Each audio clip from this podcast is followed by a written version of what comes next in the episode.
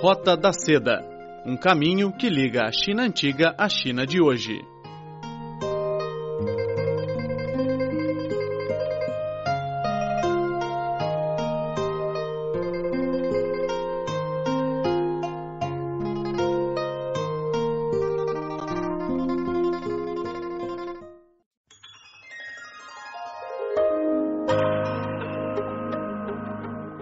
Olá, caro amigo, seja muito bem-vindo à Roda da Seda. Sou Silvia Jin. Hoje teremos primeiro uma reportagem especial sobre uma técnica milenar chinesa em Nanjing. Depois de uma fábula chinesa, vamos ouvir a segunda parte da entrevista com a jornalista portuguesa Marta Carvalhão, que vai dar as dicas para passear na cidade de Nanjing. Vamos primeiro à reportagem. O portado Yunjing, ou seja, portado de nuvens, na sua tradução literal, é comparado com o ouro por sua costura sofisticada e tecido bem selecionado. Há uma expressão chinesa que diz: uma polegada de portado equivale a uma polegada de ouro. Para fazer 5 centímetros de portado, demora um dia. Além disso, para confeccionar a peça, é preciso utilizar os materiais valiosos como ouro e penas de pavão. Por isso, não é nada exagero a expressão dita acima. O sucessor da técnica de Yunjing, Zhou Shuangxi, explicou.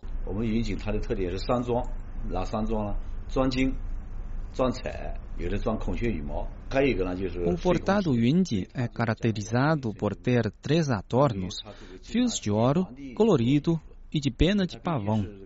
Leva muito tempo para concluir uma obra, já que o artesanato era reservado exclusivamente para a família imperial. Sua técnica é sublime com tecido mais sofisticado. A história do portado Yunjing pode remontar aos anos 417. Na antiguidade, somente a família imperial e funcionários de alto escalão tinham direito a usar este artesanato precioso. Devido à complexidade das estampas, a máquina não pode substituir os trabalhos manuais. Em 2009, a técnica foi classificada como Patrimônio Cultural e Imaterial da Humanidade da Unesco. Seu sucessor, Zhou Shuangxi, contou que as peças feitas por máquinas não têm exclusividade. Diferente das feitas à mão, nunca são confeccionadas duas iguais. Zhou Shuangxi disse. 如果在一个织物的门缝上面，比如养我们上面有六朵花，那我们采用这个万花技艺以后呢，可以 em um tecido, podemos portar seis flores com cores diferentes, utilizando a técnica manual específica. Com a máquina, é impossível fazer isso. Em meados do século passado, essa técnica, com 1.600 anos de história, quase se perdeu na China. Depois da fundação da República Popular da China, em 1949, o governo começou a investir pesado para salvar essa arte milenar e foi assim criado o Instituto de Portado Yunjing de Nanjing. Rao Xue, responsável pela organização de eventos do Instituto, disse. 一九五六年的时候，周恩来总理说过，一定要南京的同志把云锦 Em 1956, o ex-primeiro-ministro da China, Zhou Enlai, falou que era preciso os camaradas de Nanjing estarem em promoverem a técnica de portado Yunjin. Sob esta orientação, o governo provincial de Jiangsu criou o primeiro Instituto de Técnica de Belas Artes da China em 1957, isto é, o Instituto de Pesquisa de Portado de Nanjing. Desde sua criação, a técnica foi preservada e conseguiu realizar as inovações. Graças aos esforços por vários anos, o portado Yunjing foi conservado e perpetuado. Conforme Zhou Shuangxi, o investimento para a preservação da técnica continua forte. Por exemplo, há apoio financeiro para sua pesquisa e seu desenvolvimento, avaliação e subsídio para seus sucessores. Tudo isso contribui para manter esta técnica tradicional. O Museu de Portado Yunjing de Nanjing foi criado e aberto ao público em 1982. Desde que a técnica foi classificada como patrimônio cultural e imaterial pela Unesco, surgiu um grande entusiasmo pelo portado Yunjing, tanto na China quanto no mundo. Rao Xue apresentou. 南京云锦博物馆呢，嗯，每年可以说是，嗯，经常接待海内外的游客和专家学者。O nosso museu recebe anualmente milhões de turistas e especialistas. Fomos a mais de 20 países com os quais fizemos intercâmbios culturais. Nos últimos anos, torna-se frequente a visita ao exterior e recebemos muitos elogios do público internacional. Na Expo 2015 de Milão, o retrato de Mona Lisa, confeccionado em Portado Yunjing, foi exibido pelo Museu de Portado de Nanjing. A obra foi feita por quatro artesãos chineses e levou cerca de 3 mil horas para concluir. 周双喜 recordou。呃，莫拉丽莎呢，是我们世博会呢，就是也是一个尝试，因为正好世博会在米兰。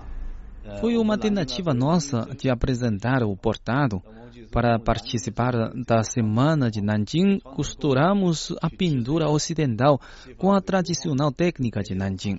O efeito é fora da nossa expectativa para Zhou Shuangxi, ao fazer intercâmbios com o meio de design internacional, a técnica foi reconhecida e inspirou artes estrangeiras.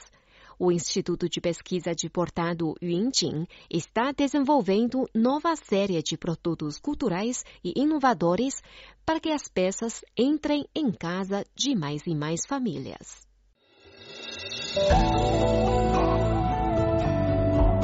Fábulas e lendas da China.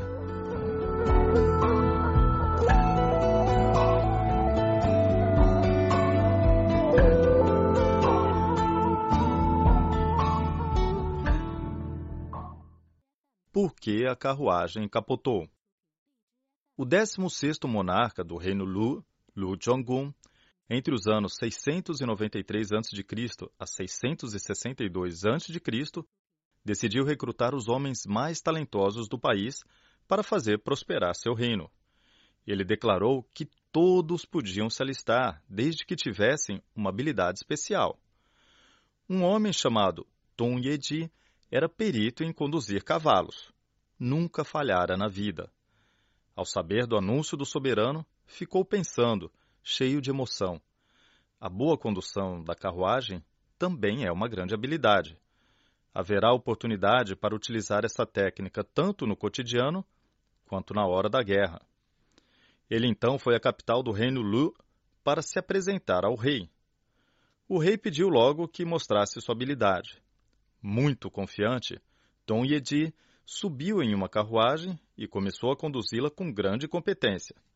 Sob o comando dele, a carruagem andava para frente e para trás, deixando rastros retos. Enquanto a carruagem virava para a esquerda ou para a direita, os rastros eram tão redondinhos que nem um compasso conseguiria traçar.